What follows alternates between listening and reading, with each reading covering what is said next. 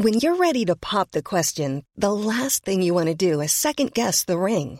At Bluenile.com, you can design a one of a kind ring with the ease and convenience of shopping online. Choose your diamond and setting. When you find the one, you'll get it delivered right to your door. Go to Bluenile.com and use promo code LISTEN to get $50 off your purchase of $500 or more. That's code LISTEN at Bluenile.com for $50 off your purchase. Bluenile.com code LISTEN. Cada noche, los expertos se reúnen para debatir los temas que hacen historia en una mesa de análisis distinta. Aquí las entrevistas con los personajes y líderes de opinión, junto al análisis profundo de los temas trascendentes. Alfredo Ceja conduce un programa de Frente en Jalisco por el 100.3 de FM. Iniciamos.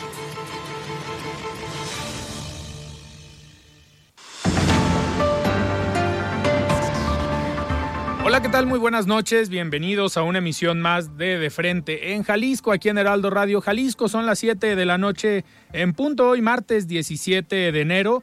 Quiero agradecer, como todos los días, en los controles técnicos a Antonio Luna, en la producción y redacción de este espacio a Ricardo Gómez y recordarles nuestro número de WhatsApp para que se comuniquen con nosotros, el 3330 1779 66. El día de hoy vamos a tener en entrevista, vamos a platicar con Javier Armenta, él es expresidente de la Federación de Estudiantes Universitarios, pues vamos a platicar sobre toda esta, esta temática, esta polémica que se ha generado en las últimas semanas aquí en, en Jalisco. Además, vamos a tener esta mesa de todos los martes con Mario Ramos, él es ex consejero del Instituto Electoral y de Participación Ciudadana del Estado de Jalisco, y también con Mario Hueso, él es académico del ITESO. Como cada martes vamos a escuchar también la colaboración de Raúl Uranga La Madrid, presidente de la Cámara de Comercio de Guadalajara. Les recordamos que nos pueden escuchar también en nuestra página de internet heraldodemexico.com.mx, ahí buscar el apartado radio y encontrarán la emisora de Heraldo Radio Guadalajara. También nos pueden escuchar a través de la plataforma iHeartRadio en el 100.3 de FM. Y les recordamos nuestras redes sociales para que se comuniquen con nosotros también. Me encuentran en Twitter como arroba Alfredo Ceja R y en Facebook como Alfredo Ceja y también ya tenemos el podcast de De Frente en Jalisco, donde pueden escuchar en cualquiera de las plataformas todos los programas y todas las entrevistas que tenemos aquí en el programa. El análisis de Frente en Jalisco.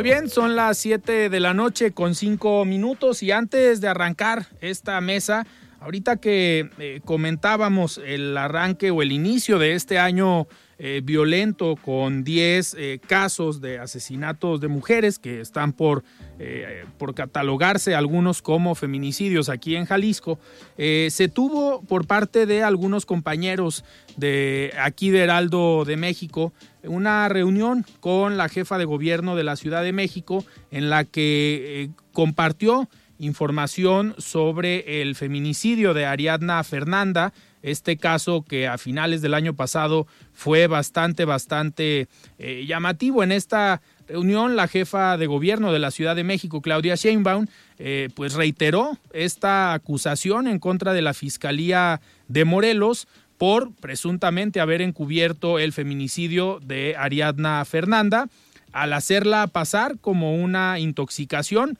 por el consumo de bebidas embriagantes. Si recordamos este tema, pues fue eh, toda una polémica que se desató con la Fiscalía de Morelos. En este tema, la jefa de gobierno prometió que no habrá impunidad y que eh, pues sostuvo que las evidencias ofrecidas por la Fiscalía General de Justicia de la Ciudad de México son suficientes para sostener la hipótesis de que la institución morelense, en este caso la Fiscalía de Morelos, habría actuado con dolo en el caso para evitar pues castigar a los responsables de la muerte de la joven eh, Ariadna. Pues sin duda eh, un tema que llama la atención hoy en, en, nuestro país y que pues pudiera haber pasado como otro tema eh, más que sin investigación y si se hubiera determinado por parte de la Fiscalía de Morelos, digo, la, Fiscalía de la Ciudad de México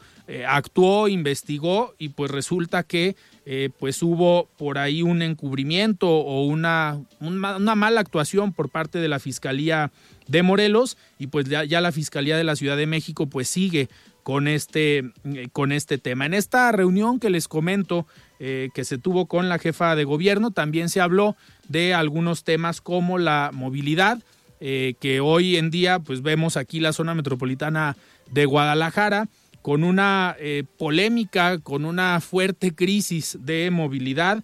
Se han estado haciendo estudios o planteamientos para la zona sur de la zona metropolitana para la avenida López Mateos y nuestra compañera eh, Mafalda Aguario le preguntó a la jefa de gobierno si eh, ella recomendaría para una ciudad como Guadalajara pues tomar una medida de la construcción de un segundo piso eh, en el caso de la avenida López Mateos, que es una propuesta que se ha estado eh, manejando. La jefa de gobierno le, pues, respondió a Mafalda que ella se inclina un poco más por la pues, tomar eh, acciones en cuanto al transporte público masivo y que pues estamos en otro, en otro momento aquí en la ciudad de Guadalajara y que se pueden tomar otras alternativas. Y antes de empezar esta mesa de análisis y esta plática que vamos a tener en unos minutos más con Javier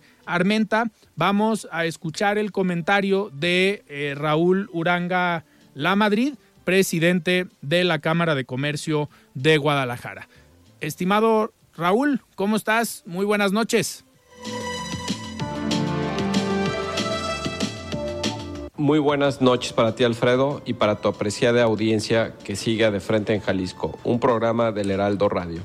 Estoy muy contento de compartirles los resultados de la segunda edición del Festival Ilusionante, que se llevó a cabo del 8 de diciembre de 2022 al 6 de enero del presente año. Como saben, las actividades se llevaron a cabo en el Centro Histórico de Guadalajara y el Parque Solidaridad.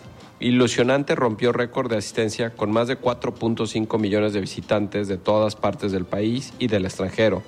La derrama económica se estima en más de 1.166 millones de pesos. Estos resultados son el reflejo del gran trabajo y la buena organización de todas las instituciones involucradas en realizar este gran evento. Entre las novedades de esta edición destacó el juego mecánico de sillas voladoras gratuito en Plaza Liberación, así como las máquinas de nieve que acompañaron los videomappings proyectados en la fachada de nuestra catedral en Plaza Guadalajara. Una de las atracciones más divertidas en ambas sedes fueron las pistas de hielo gratuitas, donde tanto niñas como niños, así como adultos, se pusieron los patines para disfrutar con sus familias. Destacaron también el árbol navideño, la fábrica de Santa, el nacimiento monumental y el mercado navideño. Igualmente, se llevaron a cabo una gran variedad de eventos musicales y artísticos, entre ellos el concierto navideño gratuito de la Orquesta Filarmónica de Jalisco en Plaza Liberación. Ilusionante tiene como objetivo ofrecer espacios de sano esparcimiento familiar para las y los jaliscienses y turistas, así como impulsar el crecimiento económico durante la temporada navideña.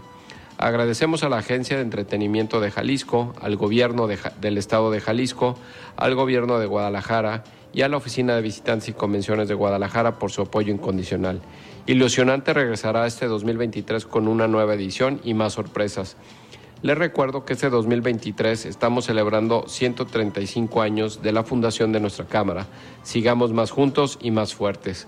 Hasta aquí mi comentario, Alfredo. Que tengan una excelente semana, todas y todos. Nos escuchamos el próximo martes.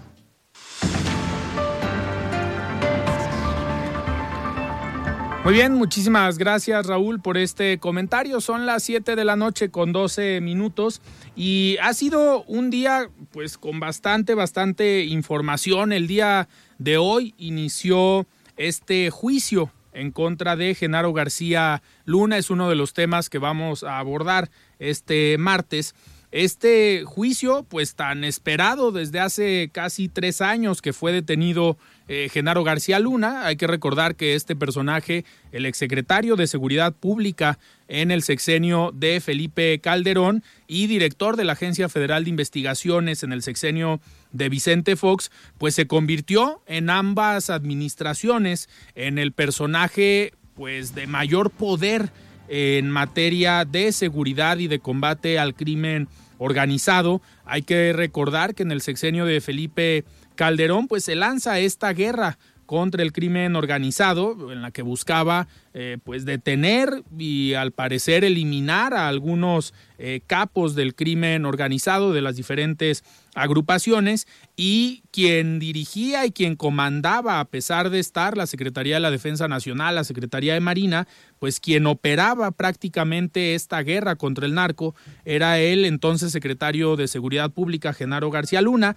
quien terminando la administración de Felipe Calderón, después de ser uno de los hombres pues más poderosos del país en esta, en esta materia, se pues se va de México. Muchos eh, comentan que se va a vivir a eh, la zona de Miami en Estados Unidos, donde pues puso algunos negocios, hablaban de una consultoría que trabajaba con algunos países en estrategias de seguridad y algunos eh, pues comercios en esta, en esta ciudad de Estados Unidos y que sorprendió esta detención años después, después de eh, pasarse como un empresario en Estados Unidos sin tener ningún eh, problema, pues es detenido por eh, el gobierno de Estados Unidos sorpresivamente y pues acusándolo de nexos con el crimen organizado, específicamente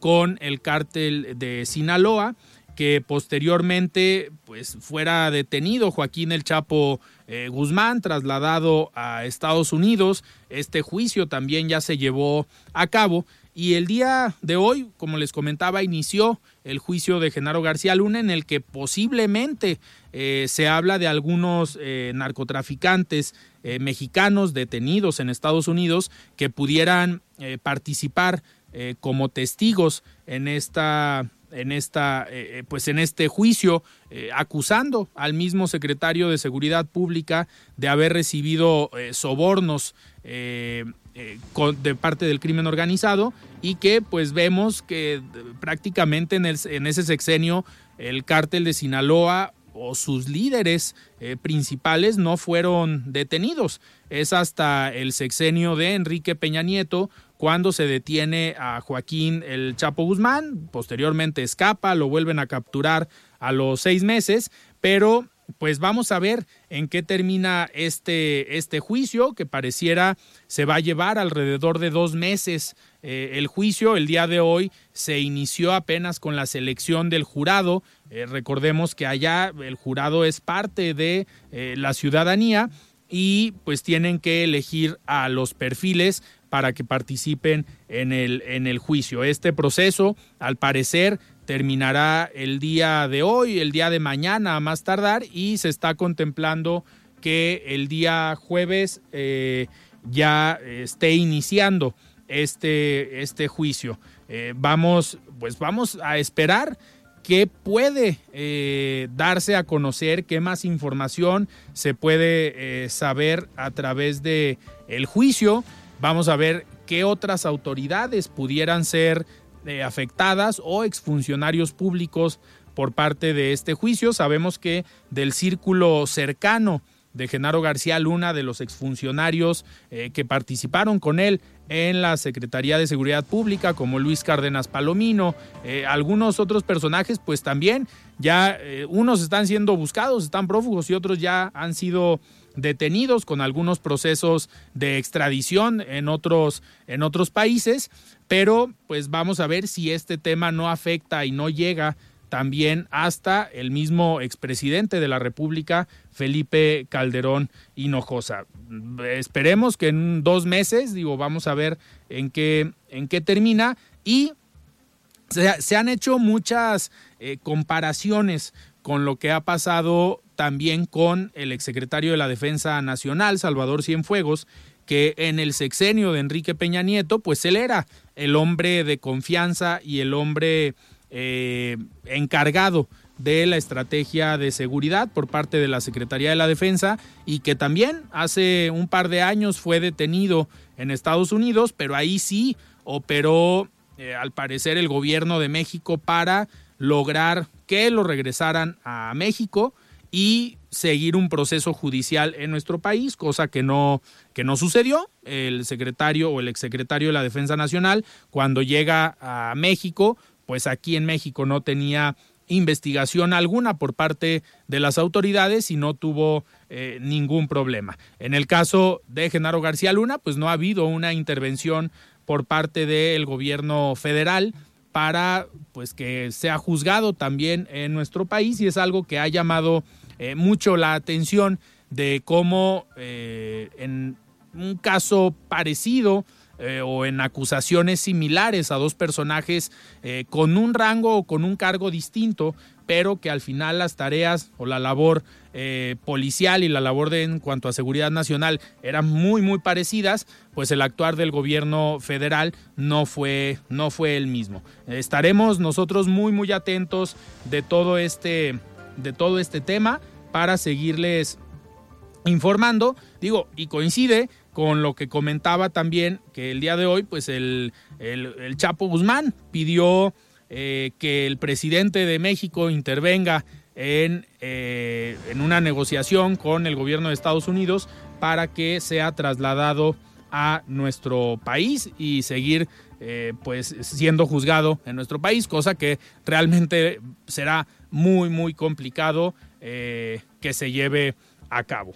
Y me da mucho, después de esto que les acabo de, platicar, me da mucho gusto tener en la línea a nuestra compañera y amiga Mayeli Mariscal, eh, vamos a tener en unos minutos más a Javier Armenta.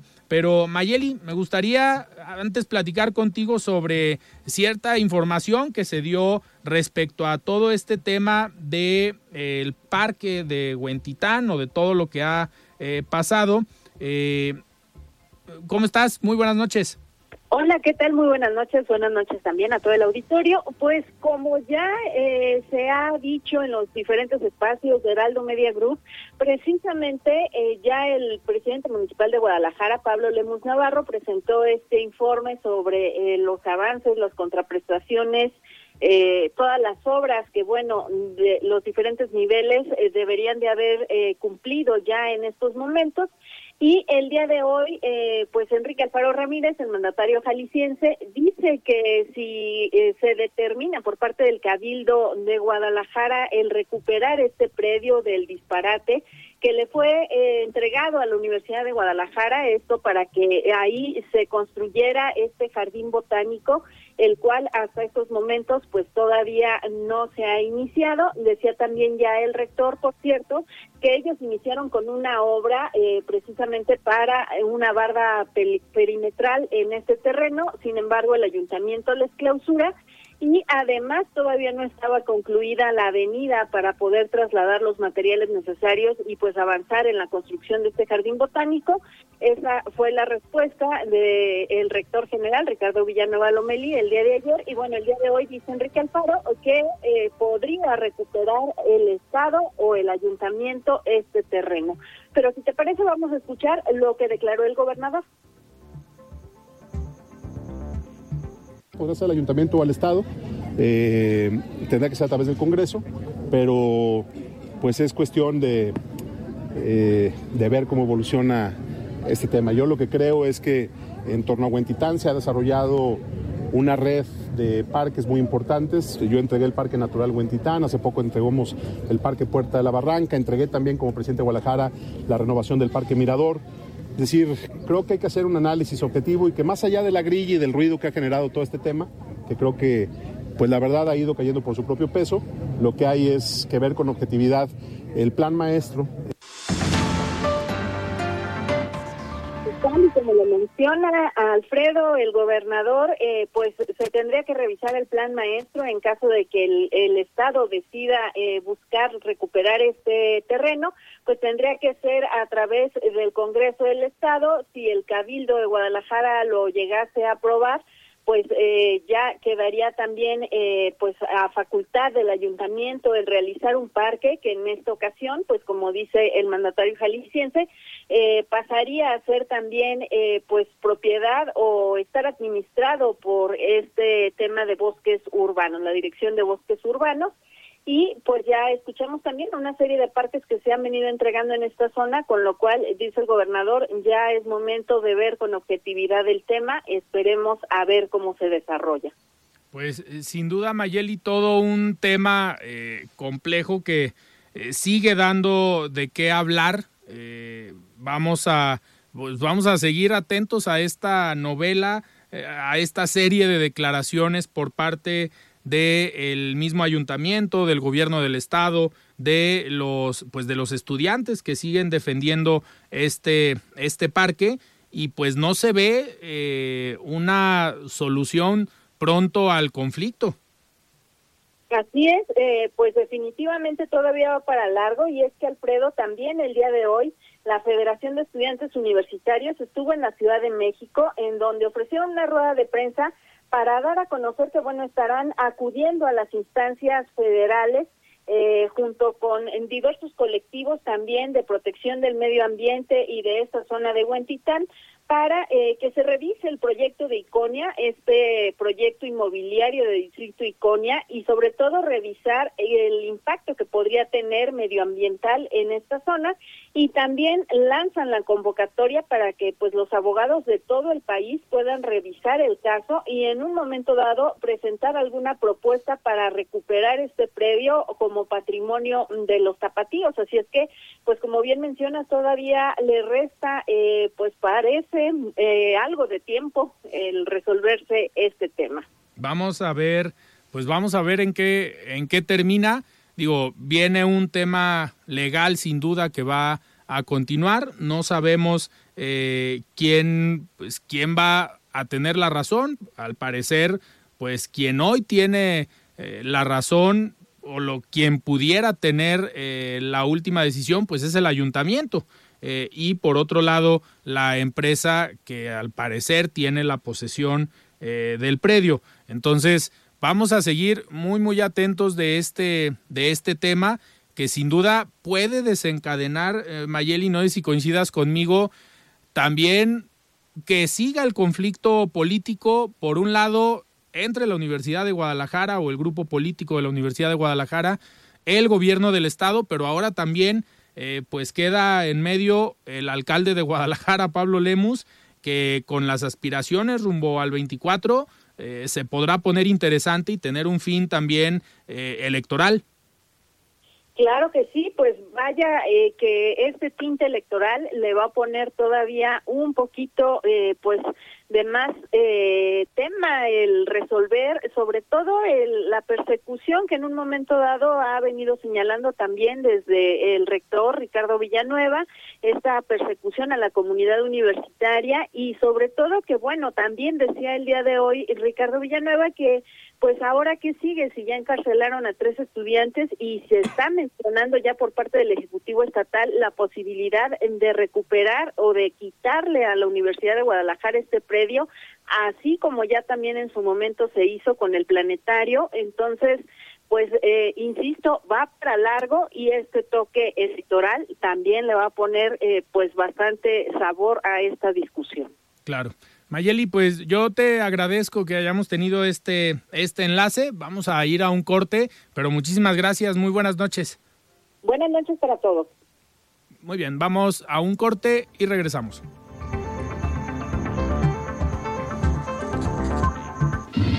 Siga con Alfredo Ceja y su análisis de frente en Jalisco por el Heraldo Radio 100.3.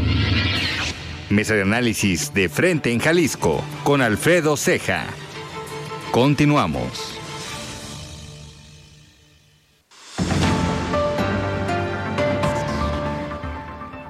Muy bien, estamos de regreso aquí en De Frente en Jalisco. Son las 7 de la noche con 30 minutos y estamos teniendo algunos eh, problemas con el enlace con Javier Armenta, expresidente de la FEU. Venía de regreso de la Ciudad de México de esta rueda de prensa que tuvieron eh, el día de hoy por la mañana. No hemos podido eh, establecer comunicación con él, pero me da muchísimo gusto tener en la línea también a nuestra compañera. Hiring for your small business? If you're not looking for professionals on LinkedIn, you're looking in the wrong place. That's like looking for your car keys in a fish tank. LinkedIn helps you hire professionals you can't find anywhere else, even those who aren't actively searching for a new job but might be open to the perfect role. In a given month, over 70% of LinkedIn users don't even visit other leading job sites. So start looking in the right place. With LinkedIn, you can hire professionals like a professional. Post your free job on linkedin.com slash people today. Hey, it's Ryan Reynolds, and I'm here with Keith, co-star of my upcoming film, If, only in theaters May 17th. Do you want to tell people the big news? All right, I'll do it. Sign up now and you'll get unlimited for $15 a month in six months of Paramount Plus Essential Plan on us. Mintmobile.com slash switch. Upfront payment of $45 equivalent to $15 per month. Unlimited over 40 gigabytes per month. Face lower speeds. Videos at 480p. Active Mint customers by 531.24 get six months of Paramount Plus Essential Plan. Auto renews after six months. Offer ends May 31st, 2024. Separate Paramount Plus registration required. Terms and conditions apply if rated PG. Amiga Adriana Luna, estimada Adriana, ¿cómo estás? Buenas noches. Gracias, ¿cómo están? Muy buenas noches a todos. Hay mucha información en torno a la Universidad de Guadalajara, como tú decías, eh, sobre lo de la barranca de Huentitán, ¿no? Pero recordemos que el alcalde de Guadalajara, Pablo Lemus, le recomendaba al rector Ricardo Villanueva que mejor se usara el terreno que se le cedió a la UDG para lo del lo del jardín botánico, que, que se usara en un parque. Entonces, hoy le responde Ricardo Villanueva y le dice, no se distraiga ni quiera distraer a la gente de este escándalo de Iconia. Sí va a haber más que un parque en ese terreno y es precisamente un jardín botánico. Vamos a escucharlo. Pero ¿qué más tiene que perder la ciudad para que se salga con la suya, Iconia? O sea, ya perdimos un planetario que cerraron por ese proyecto. Perdimos una cruz verde que había en la calzada que se cerró por ese proyecto. Ahora quieren que perdamos un jardín botánico, que es uno de los proyectos más bonitos. Jalisco es de las zonas más biodiversas que hay, que poder hacer un proyecto. La idea de la universidad es trasladar el departamento de botánica a la barranca. Sería un proyecto maravilloso, seguiría siendo un parque. O sea, eso sí es un parque. Eh, es más que un parque, es un jardín botánico eh, que sería para todos los habitantes de Guadalajara, pero que además es un punto turístico que está al lado del zoológico Guadalajara Espero que no diga mañana que cerremos el zoológico para, para esto. Este, no le demos ideas a Pablo Lemos. Y ya no le sigo con el tema de Iconia porque pues vas a entrevistar a Javier Armenta, quien mejor que, te dé el panorama. El rector de la UDG hoy dio la bienvenida a 896 alumnos de la licenciatura en Enfermería y Emergencias porque se mudan del Centro Universitario de Ciencias de la Salud, que va a ser remodelado, al CURS. Vamos a escucharlo. Son 18 aulas las que remodelamos totalmente para, para, recibir a los técnicos superiores en rescates, ¿no? a las estudiantes de enfermería y la idea es que, eh, que, tenemos que derribar el edificio donde se encuentran actualmente las carreras de enfermería, ya, ya, ya tienen problemas estructurales y vamos a hacer una obra, una inversión de cerca de 100 millones de pesos en el Centro Ministerio de Ciencias de la Salud pero aprovechando que ahorita teníamos espacios en la normal, rehabilitamos 18 aulas para que se pudieran venir aquí temporalmente en lo que hacemos la otra obra. Ahí tiene usted. Van a ser 100 millones de pesos los que se van a invertir en la remodelación de este Centro Universitario de Ciencias de la Salud, que ya le hacía falta una manita de tigre y va a quedar listo el próximo año. Eh, Adriana, pues sin duda, eh, información, bueno, dio bastante información el día de hoy eh, el rector en cuanto a esta polémica, pero también, eh, pues, semana de inicio de clases de la Universidad de Guadalajara, viene eh, con mucho trabajo este semestre. Estamos eh, viendo la posibilidad, hago el comentario, eh, para la próxima semana que nos acompaña aquí en De Frente en Jalisco el rector de la Universidad de Guadalajara. Esta semana, por temas de agenda y por inicio de clases, no se, no se concretó su visita aquí a, De Frente en Jalisco, pero estamos viendo la posibilidad de que esté con nosotros la próxima semana. Adriana, y en otro, en otro tema, eh, el día de hoy, el Instituto Electoral y de Participación Ciudadana, junto con el Instituto Nacional Electoral, pues eh, trajeron un evento importante a Jalisco hoy, que está de moda eh, en México,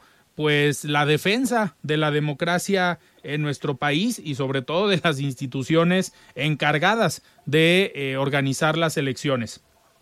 Muchas veces se nos olvida que la democracia es de todos. Y, por ejemplo, el periodismo es un rasgo de ello muy importante. Los ataques directos a periodistas desde el gobierno es una estrategia política que está generando odio, está devaluando a la democracia y al mismo tiempo está cobrando vidas. Esto lamenta el periodista norteamericano Joey Matthews, platicamos con él, él es especializado en cobertura política electoral en el gobierno estadounidense. Escuchamos.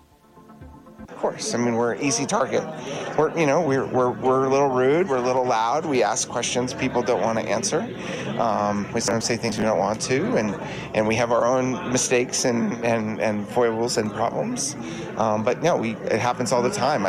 You know, the kind of danger that journalists in Mexico are in. I mean, I mean, you know, we, there have been there have been deaths. I mean, I lost, I lost one on one day. I lost five colleagues. Él menciona que atacar a los periodistas es como una tarjeta fácil, ¿no? Somos rudos, levantamos la voz, hacemos preguntas que incomodan y pasa todo el tiempo que está, se tiene esta sensación de peligro, de pérdidas permanentes. Él decía que tan solo en un día había perdido a cinco colegas. También nos comentó que los mexicanos tenemos una democracia fuerte, pero no estamos concientizados. Entonces, los gobiernos lo que están haciendo es no atacan de manera directa, sino que les resulta mejor hacerlo de forma sutil, como por ejemplo las modificaciones legales para quitarle poder a las instituciones electorales. John Matthews y Bruno Kaufman eh, están aquí en Guadalajara, visitan eh, la ciudad porque están invitando al Foro Global sobre Democracia Directa Moderna que se va a realizar en marzo próximo. Lo organizan el INE, el Instituto Electoral y de Participación Ciudadana de Jalisco y de Yucatán. ¿Qué temas se van a analizar? Vamos a escuchar a Paula Ramírez Con. Ella es eh, presidenta del Instituto Electoral y de Participación Ciudadana de Jalisco a través de la participación continua, permanente de la ciudadanía en la toma de decisiones muy concretas, de presupuesto participativo, de obra pública, de una iniciativa de ley, eh, de una iniciativa de reforma y otras cuestiones en donde, digamos, el camino para la ciudadanía en nuestro país está abierto, pero en donde todavía tenemos que perfeccionar algunas cosas. Entonces, este foro global va a ser en los últimos días de febrero y hasta el 3 de marzo. Perdón, también sigo recuperando de una ingripada tremenda. Em, se va a poder acceder de forma gratuita. Usted tiene que registrarse vía electrónica y se va a transmitir en simultáneo en Guadalajara, en Ciudad de México y en Yucatán. Ok, Adriana, pues vamos a estar muy atentos de este eh, evento, de este programa que están eh, presentando, que presentaron el día de hoy aquí en Guadalajara. Adriana, y como último eh, tema, sé que también traes esta, esta información que ha generado mucha polémica en algunos sectores, descontento. En otros sectores, pues, agrado. Eh, y es esta, estos cambios a la ley antitabaco eh, en los que, pues, a partir de ayer está prohibido fumar en lugares públicos, en plazas, en centros comerciales, en conciertos o en eventos, en restaurantes. Antes estábamos eh, pues con el conocimiento que había en un restaurante una zona de fumar, otra zona de no fumar. La zona de fumar pues generalmente era una terraza, un lugar abierto, pero ahora ni siquiera eso. Eh, ¿Qué nos puedes comentar sobre esta, pues, sobre esta ley que ha generado pues para algunos descontento y para otros agrado? Claro, esta ley antitabaco eh, impera el bienestar y la salud de la población en general, no solamente de los fumadores. Entonces, no atentaría contra las garantías individuales. Esto opina el analista en derechos humanos Francisco Macías. Vamos a escuchar. Elementos principales. El primero es que el hecho de fumar eh, parte de un derecho de autonomía, de libertad personal y de integridad personal, en donde cada quien decide lo que puede lo que puede consumir, de acuerdo a esta autonomía sobre sobre tu propia su propia dinámica de tu cuerpo de de su propio estatus de salud sin embargo el segundo elemento es que eh, está demostrado que hay afectaciones a la salud con motivo del consumo de tabaco, lo cual implica cierto régimen de derechos que están conectados con el derecho a la salud. Y el derecho a la salud implica el que el Estado tenga la obligación de garantizar y de proteger el nivel más alto de salud para la población. Les comento que hasta el momento, bueno, esta ley empezó el domingo 15, se puede decir que estamos en el tercer día de, de su entrada en vigor. No hay ninguna queja en la Comisión Estatal de Derechos Humanos de alguien que se haya sentido vulnerado en sus garantías individuales. También debemos de recordar que eh, el, el, Consejo de Cámaras Industriales de Jalisco, la Cámara de Comercio y Coparmex van a estar asesorando en a, tanto a las empresas como a los clientes, puedo decir así, para que se amparen en, en, torno a esta ley y se espera una lluvia de amparos. Sí. Entonces está está complicada la situación, está polémica, ¿no? Así es, pues vamos a seguir atentos y vamos a ver cuántos amparos llegan y en qué termina, porque ya sabemos que a pesar de que sea una ley, el Poder Judicial y los amparos y las resoluciones pueden dictar otra otra otra resolución y otro eh, eh, ori, otro fin a una a una ley como es la ley antitabaco. Falta falta mucho por ver, la polémica apenas empieza. Así es. Muchísimas gracias Adriana por este por este informe. Buenas noches. Muchísimas gracias, muy buenas noches. Nuestra compañera Adriana Luna, pues platicando sobre eh, temas importantes, esta parte de la ley eh, antitabaco que ha generado, como lo decía, eh, polémica por los lugares en donde ya no se puede fumar. Digo, prácticamente si usted es fumador, eh, pues en la vía pública, en lugares públicos o en espacios abiertos, ya no va a, a, poder, a poder fumar, lo va a poder hacer prácticamente en, en su casa. Y me da muchísimo gusto tener en la línea para platicar sobre un tema eh, importante que se presenta el día de hoy en el Congreso eh, del Estado a la diputada Gaby Cárdenas. Estimada diputada, ¿cómo estás? Buenas noches. Hola, muy buenas noches, Alfredo. Qué gusto compartir contigo y toda tu audiencia.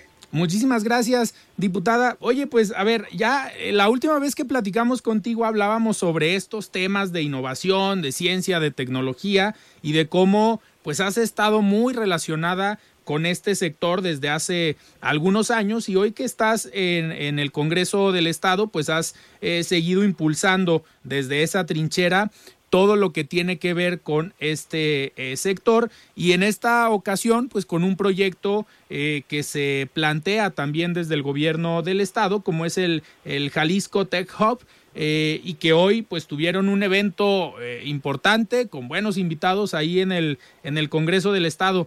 ¿Qué nos puedes platicar de este proyecto y de esta iniciativa que estarás presentando en los próximos días en el Congreso? Mira, primero que nada contarte que el Jalisco Tech Hub es una política pública de avanzada, que es una acción ejecutiva. En noviembre del año pasado el gobernador del estado hizo un pronunciamiento muy contundente en materia económica, sentando en las bases de lo que viene para Jalisco en los próximos años. Eh, no es cosa menor porque Jalisco en este año cumple 200 años de su fundación y es un mensaje muy claro de que Jalisco no solamente es la tierra del desarrollo económico, sino también de la innovación, del talento, de la creatividad, de la tecnología. Y lo que se buscaba con este pronunciamiento, este decreto, es que seamos el máximo referente nacional en Latinoamérica del ecosistema de la innovación y la alta tecnología. Esta, esta política pública que ahora estamos traduciendo a una ley porque lo que buscan los grandes corporativos y las empresas de la alta tecnología es dar certeza, ¿no? De que esto no termina en los dos años, sino que prevalece más allá de un gobierno, más allá de una persona, que uh -huh. esta apuesta es al 2030 porque queremos que a Jalisco le vaya bien y pues sí, dando un paso al frente en materia económica diciendo que las cosas tienen que ver hacia el futuro, tenemos que avanzar uh, tan rápido como está avanzando el mundo y bueno, decir que Jalisco es tan verde para invertir, Jalisco es un lugar de oportunidades, un lugar en donde la gente tiene la certeza de que pueden venir a invertir y que van a contar con todo el apoyo desde el gobierno. Tiene más de 2.136 millones de pesos y okay. gran parte de eso se destina al talento. Y es aquí donde me quiero detener, porque de nada nos sirve que venga inversión extranjera directa, vengan grandes corporativos y a nuestra gente no se le va a contratar, ¿no? Claro. Entonces, esta apuesta tiene una proyección de corto plazo, mediano plazo y largo plazo para el talento. Eh, desde el tema de educación básica, nuestras niñas y niños los vamos a inducir a que despierten esta inquietud, esta, esta curiosidad por las matemáticas, por la tecnología, la ciencia, la innovación, el arte.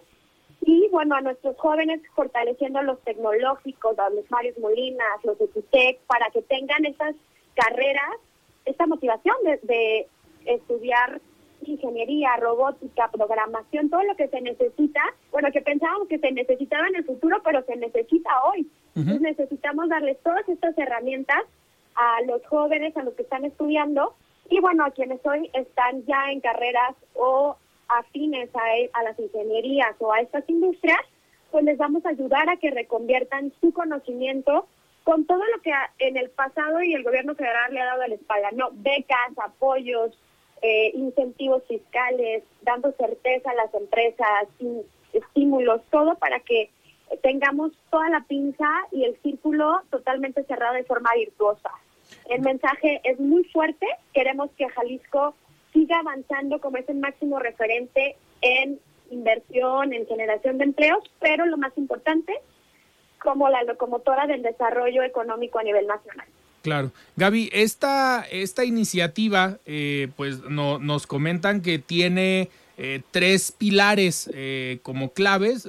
los mencionas ahorita a grandes rasgos. Uno es fortalecer la educación STEAM desde la niñez. Otro es impulsar entre los jóvenes la matrícula de alta especialización y de las carreras del futuro. Y también tejer una red de colaboración con la iniciativa privada, que esto eh, para los que nos gusta el análisis y que a lo mejor hemos estado relacionados con organismos empresariales, pues muchas veces es lo que ha hecho falta, ¿no? Que alguien tome la batuta y diga, esta es la ruta que se tiene que seguir para vincular al capital humano, a las empresas y a las universidades y a lo que se está enseñando en las universidades.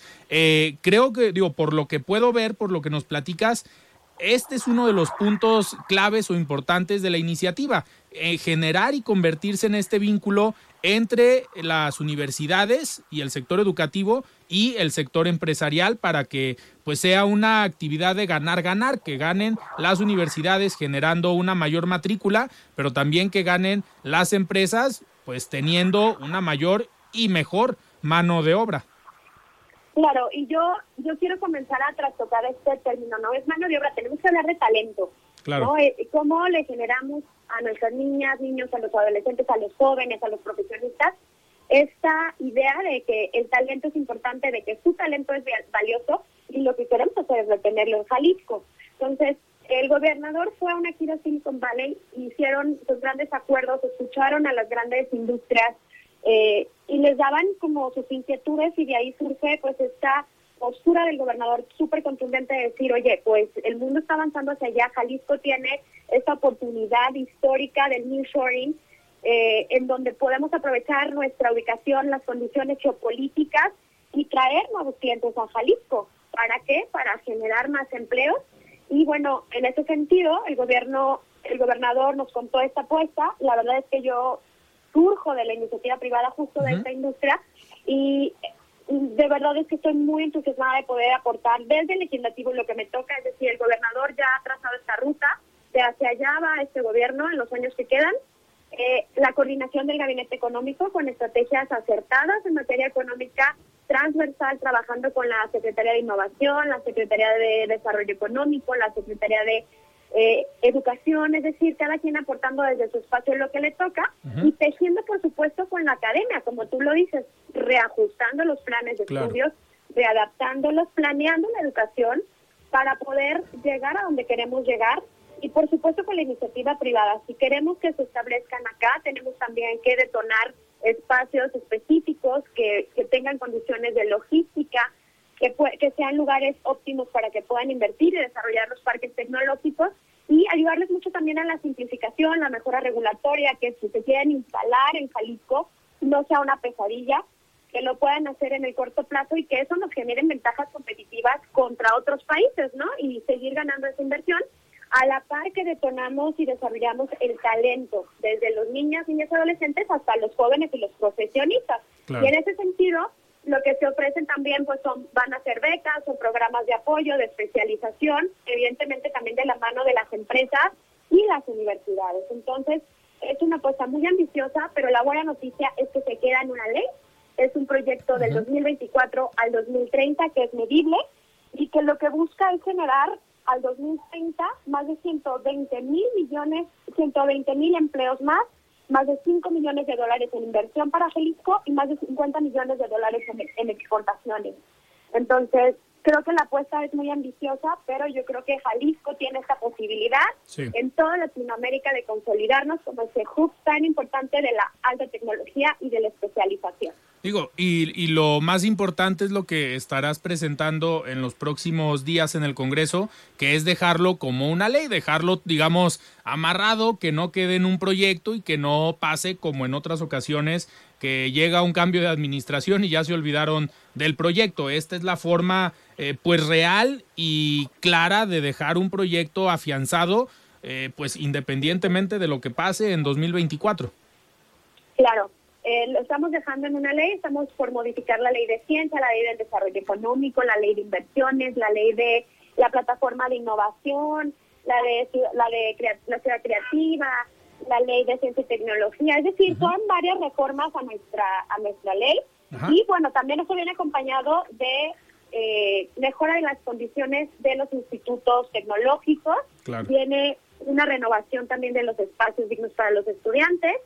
Y bueno, de verdad es que estamos trabajando de forma muy articulada, muy estratégica con todas las, las áreas que están involucradas, desde los gobiernos hasta la iniciativa privada, la sociedad civil y la academia.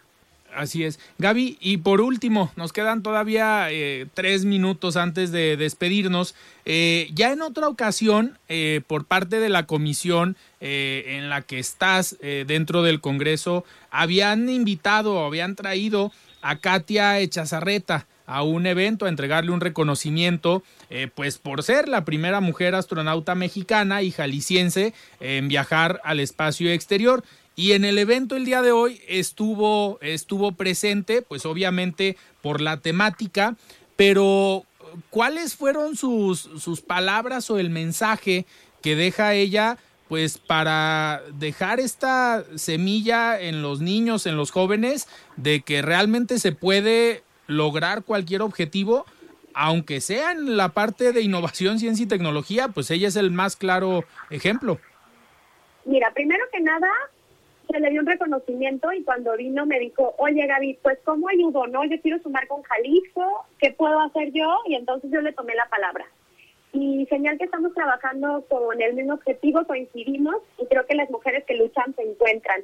Y lo que estamos planteando con ella es a través de lo que ella ha vivido, identificar esas barreras que tienen nuestras niñas, niños, los jóvenes cuando se trata de incursionar en estas carreras, en este medio, y hacerlo desde antes, es decir, darles las herramientas antes de que lleguen a una edad de, juventud y que ya no, ya estén como, como más complicado y que puedan lograr el estudiar una ingeniería. O muchas veces dicen que le tienen miedo a las matemáticas o no sé, el aprendizaje es tan diverso y lo que coincidimos es que teníamos que trabajar juntas para inspirar a nuestras, a nuestras juventudes y a las infancias a que se preparen para el futuro que ya está aquí. Ese es el mensaje. El segundo, un mensaje de que sí se puede, de que podemos lograr lo que nos proponemos, que el camino no es fácil, por supuesto, pero siempre habrá alguien que te tienda la mano y en ese sentido ella desde su parte que le toca de seguir abriendo brecha, de romper esos techos de cristal y poner a México en lo más alto y a Jalisco, por supuesto, y en el Congreso desde mi espacio con la legislación, gestionando el presupuesto, ayudando a que esas barreras que ya están detectadas, a romperlas. Entonces, de verdad es un enorme gusto contar con ella como una aliada en esta iniciativa y en los proyectos que vienen. Esto es solamente el inicio de lo que viene para las niñas y niños los jóvenes y para la industria de la alta tecnología en Jalisco.